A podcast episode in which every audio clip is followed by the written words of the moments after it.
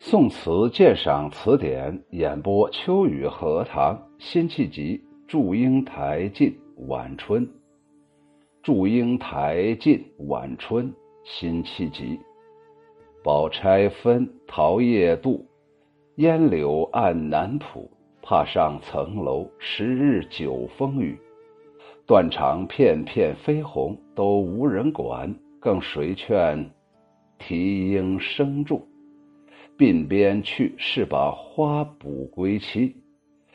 才簪又重数，罗帐灯昏，哽咽梦中语。是他春带愁来，春归何处？却不解，待将愁去。首先呢，我们来看看这个词牌呀，“祝英台进”是怎么来的。这个祝英台呀和梁山伯的故事啊，是我国男女因呃恋爱而殉身相传最早最普遍的故事。祝英台进这个词牌名啊，就是以梁祝的故事为词调名的。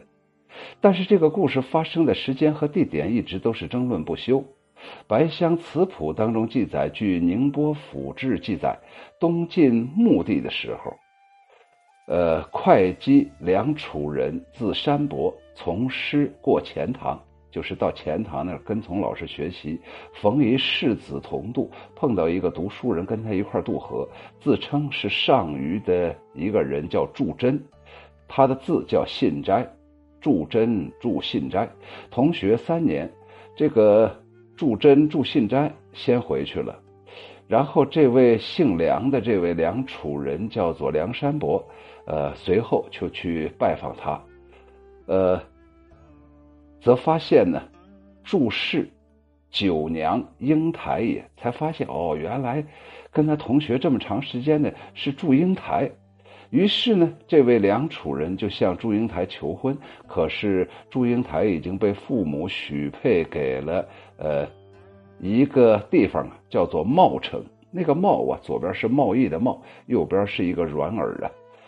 这个好像除了这个呃县城的名字以外，它还可以作为姓氏的名字，嫁给了这个茂城的马氏家里的一个子弟了。这个梁啊，就是梁楚人呢，后来做了茂县的县令，不久就死了。这个祝祝真呢，祝信斋。在嫁嫁到了马家去之后，经过梁家的时候，呃，在这个坟前呢祭奠痛哭，地都崩裂了，人们就把他们一块儿埋在一起了。这说明梁祝的故事发生在东晋时候的浙江，具体都已经说了，是在宁宁波呀。还有个版本叫做《老九杂记》，他说梁祝啊是孔子的弟子。曲阜的孔庙有梁祝读书的地方，那么这件事就发生在山东，而且时间推前到了春秋时期，并且还说此哀感完宴之事迹，久据历来一般人呃一般呃人心目之中，传会牵遮，呃腐蚀即是啊，就是这件故事啊，哎呀，一直都在人的心里头萦绕着。人们传播呀，呃，永远把它忘不掉，因为太感人了。还有这个宜兴京西新志则认为，梁祝是在宜兴善泉山的避显岩读书，同宿三年。呃，善泉寺后面还有个石刻，大书几个字“祝英台读书处”，所以这个故事应该发生在江苏。蒋勋呢，在《留宿堂集》却说，清水即书城。并有祝英台墓，这里也有祝英台墓。那么故事很有可能发生在甘肃或者安徽。不管是怎么说吧，总之梁祝这个故事啊，被千古流传呢，各处都有遗迹啊，人人的好多地方都想争取这我们是祝英台的家乡。这个坏人好像没有人争取，像这种事，人们好像都喜欢争取，为了那么几个门票钱吧。而民间传说呀，渐渐的趋于神话了。于是呢，传说，呃，这个祝真呢，祝信斋的陵墓啊，陵墓这块当杜鹃花开的时候，就有那个大大小小的蝴蝶呀，缭绕不散，呃，呃，双飞不散，好像是两个人的呃精魄精魂呢。根据《京西新志》记载呀，吴中就是吴地呀，呼黄色的蝴蝶为梁山泊，呃，墨色的就是黑色的是祝英台，这就说明啊，他们死后啊。呃，烧了他们的衣服，变成的这种两种不同色彩的这个蝴蝶。祝英台镜这个词牌呀，最早见于苏轼，他在《东坡词》当中用用了“祝祝祝英台镜”这么一个词牌。我们知道有些词牌的后面带有某些术语，比方说“令”。引进慢等等，令啊，当然和酒令有关系，是一种字数比较少，而且接近于民歌的抒情小曲儿。慢呢，则是篇幅比较长，语言节奏比较舒缓，韵脚间隔比较大。这个进呢，与令和慢等等一样，都和曲调有关，指一种篇幅比较，嗯呃，比令要长而。不如慢曲那么典雅庄重的曲调，刚好是在令和慢之间。大体上来说呀，令多半属于小令的范围，慢则属于大多属于长调。而进呢，它是中调词的标志，与令、引、慢等等是相对的。这个词牌呀，呃，其中啊，南宋江湖派的诗人戴复古，这个。写过一首词，就是按照这个祝英台进写的。他说：“惜多才，怜薄命，无计可留辱。揉碎花间，人血断肠句。道旁杨柳依依，千丝万缕抵不住一分愁绪。如何诉，便叫缘尽今生，此身已轻许。卓越蒙言，不是梦中语。后回君，后回君若重来，不相忘处。”呃，把杯酒，浇奴坟土。戴复古啊，是南宋著名的江湖派诗人，他常常居住在南唐的石屏山，所以自号为石屏。那么他是天台黄岩人，就是现在浙江台州的人，一生都没有做官，浪游江湖，后来归家隐居，呃，卒年八十岁，八十多岁才去世。曾从陆游学诗，作品受晚唐诗风的影响，兼具江西诗派的风格。部分作品抒发了爱国思想，反映了民众疾苦，风格豪放，接近于苏辛。这位石平先生颇有造诣和思想，但唯独对婚姻不诚实。明朝陶宗仪在《辍耕录》当中记载，戴复古流浪到了武宁，也就是江西的时候，武宁有一个妇人特别爱惜他的才华，把女儿嫁给了他。婚后两个人琴瑟和鸣，恩爱不已。只是戴复古到底不是没有良心的陈世美。呃，三年之后，想起自己在老家的妻子，便想回去，忍不住把自己曾经娶妻生子的事情和盘托出，告诉了第二个老婆戴复古的岳父。知道之后，自是气愤不已。但他妻子不仅婉言劝说自己的父亲，而且把自己所有的私房钱全部拿出来送给戴复古。临别的时候，亲自为夫君饯行，并写了前面的那首《祝英台进》。哦，这个《祝英台进》呢，是他的妻子写的。这个石平先生前脚离家，这个连姓名都不曾留下的女子，后脚就跳水自尽，重蹈祝英台的覆辙，可敬可哀，可悲可叹。后君后后悔君若重来，不相忘处，把杯酒。焦奴坟土，以后啊，你要是重来此地，如果还没有忘记我们曾有的那段美好的时光，就到我的坟上来看看，浇杯酒在我的坟土上，那我在九泉之下也就可以瞑目了。这位女子怕是已经知道丈夫不会再回来，基于自己纯洁挚爱的爱情本身，早已抱定了殉情的信念。或许是在这位善良宽容的女子心里，人的一生只能有一次真爱。到了这个地步，他只能从一而终了。十年生死两茫茫，不思量，自难忘。千里孤坟，无处话凄凉。哎，真的，呃，有点苏东坡的这样一种意蕴呢。十年之后啊，戴复古还真的就地重游，物是人非，想起了这段往事，也颇为感伤，怀着内疚的心绪，写了一首《木兰花漫》。他说：“莺啼啼不尽，任燕语语难通。这一点闲愁十年不断，恼乱春风。重来故人不见，但依然杨柳小楼东。记得同题粉壁，而今壁破无踪。兰高新长绿茸茸，留恨落花红。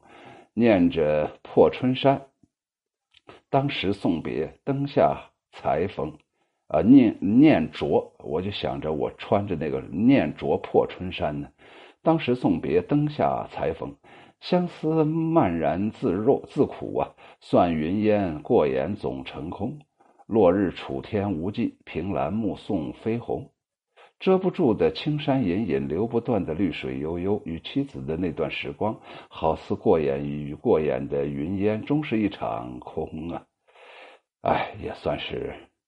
对他妻子不错了，是吧？这是第二任的妻子，所以啊，祝英台尽呢，这个词牌呀，本身就是缠绵悱恻的，本身呢就有男女的这样一种哀怨，有一种伤感的调子。那么我们来看看，呃，辛弃疾这个祝英台尽晚春到底是什么调子呢？我们接着来看一看，呃，他的注释：宝钗分钗呀，是古代妇女簪发的首饰，就是簪在头发啊。呃，管管头发的、梳理头发的，呃，一个首饰，分为两股。情人分别的时候，各执一股作为纪念。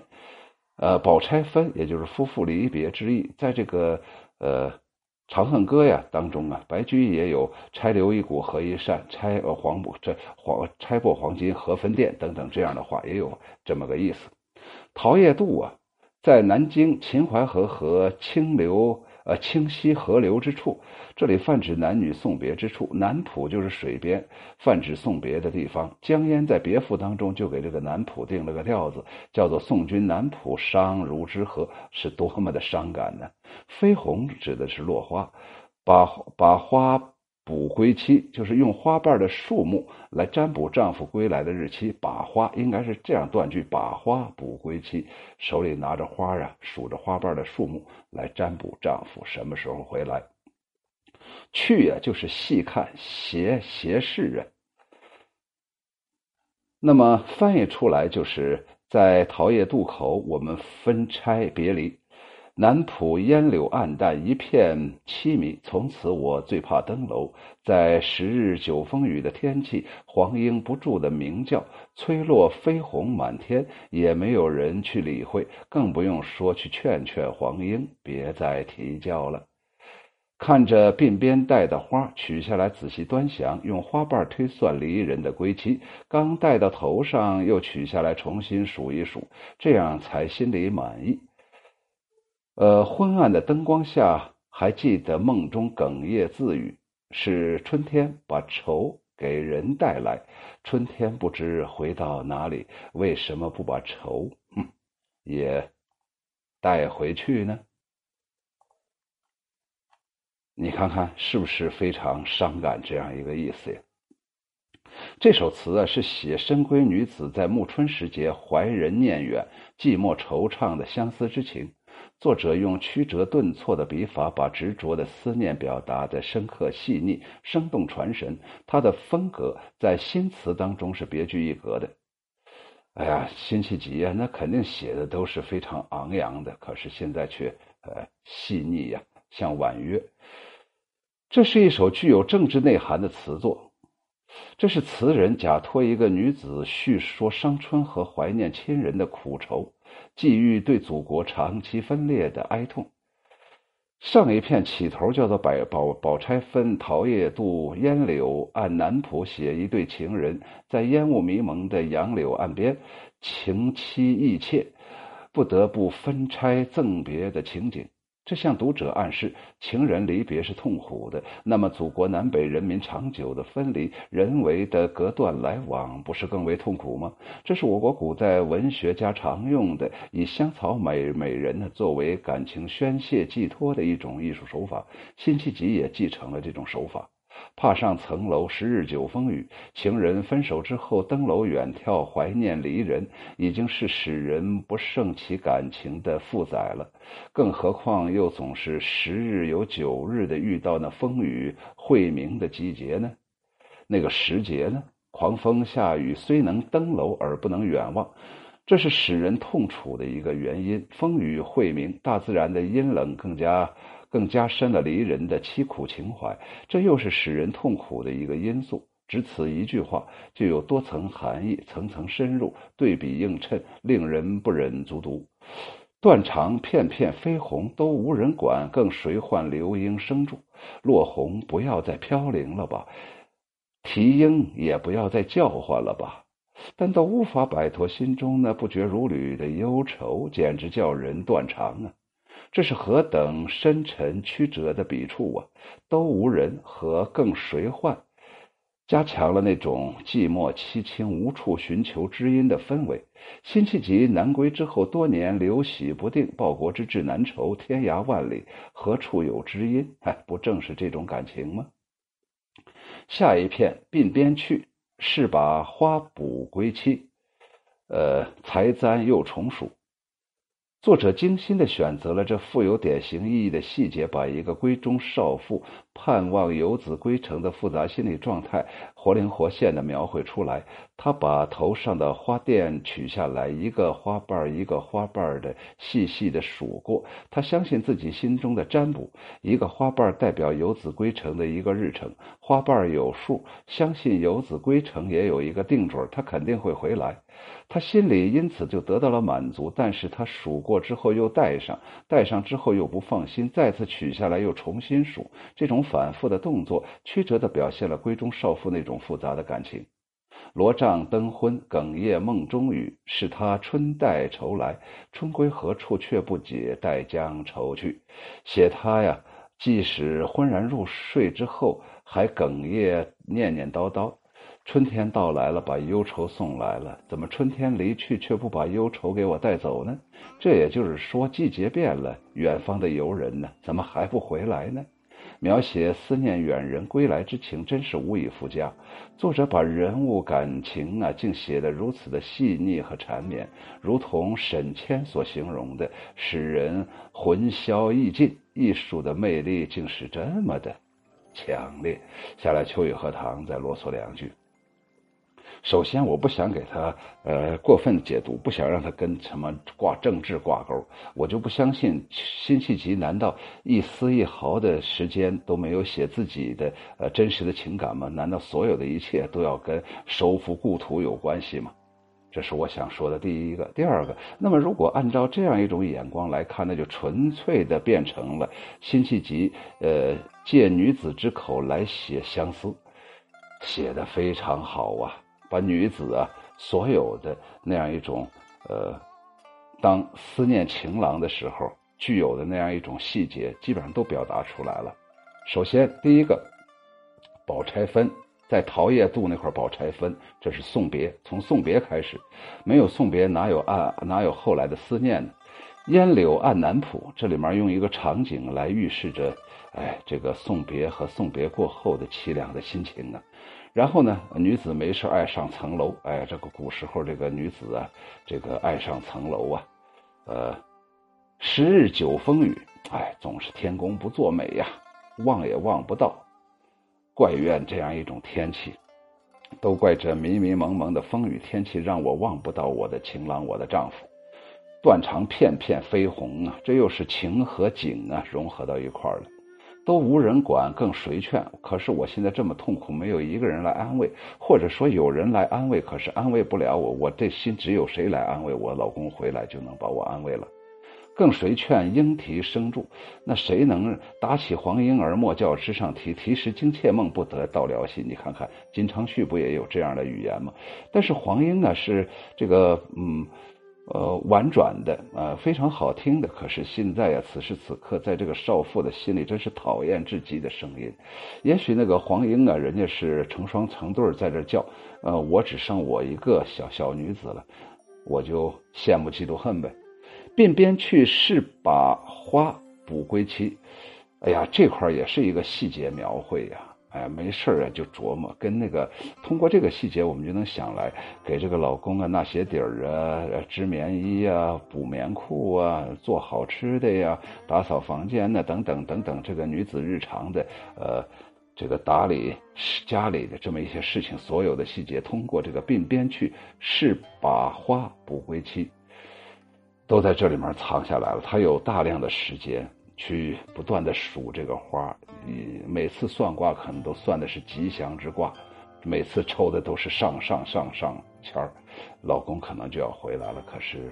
没有回来，哎呀，那是不是刚才数错？再数一次。于是呢，才簪又重数，才把这个插的鬓发又拔下来，再接着数。这样一种，哎呀，矛盾嘛，还是自我怀疑、自我肯定，在不断的怀疑、肯定当中，又变成了新的肯定，然后又出现了新的怀疑，这就表现出啊，这个成天呢，茶饭不思，慵懒无比，就是思念自己的丈夫。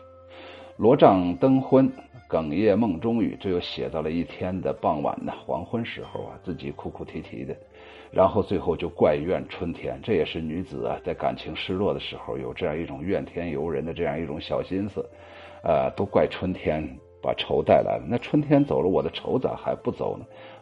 你真讨厌，我不喜欢你，春天就是这个意思。却不解，待将愁去。哎。你呀，你太不懂我了。你把春天硬塞给我，为什么？哦，你把愁绪硬塞给我，为什么不把愁绪带走呢？所以啊，整个这首词句句啊，都是在写这个女子的伤感，真的就是符合祝英台进这个词牌呀。哎呀，字字啊都在写呀，她对丈夫的思念，盼望丈夫回来呀。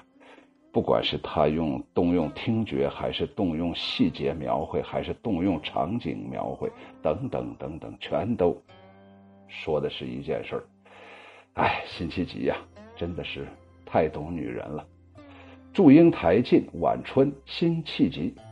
宝钗分桃叶渡，烟柳暗南浦。怕上层楼，十日九风雨。断肠片片飞红，都无人管，更谁劝？啼莺声重，鬓边去，是把花补归期。才簪又重数，罗帐灯昏，哽咽梦中语。是他是他春带愁来，春归何处？却不解，待将愁去。谢谢收听，欢迎大家关注、订阅、评论，感谢对我的支持。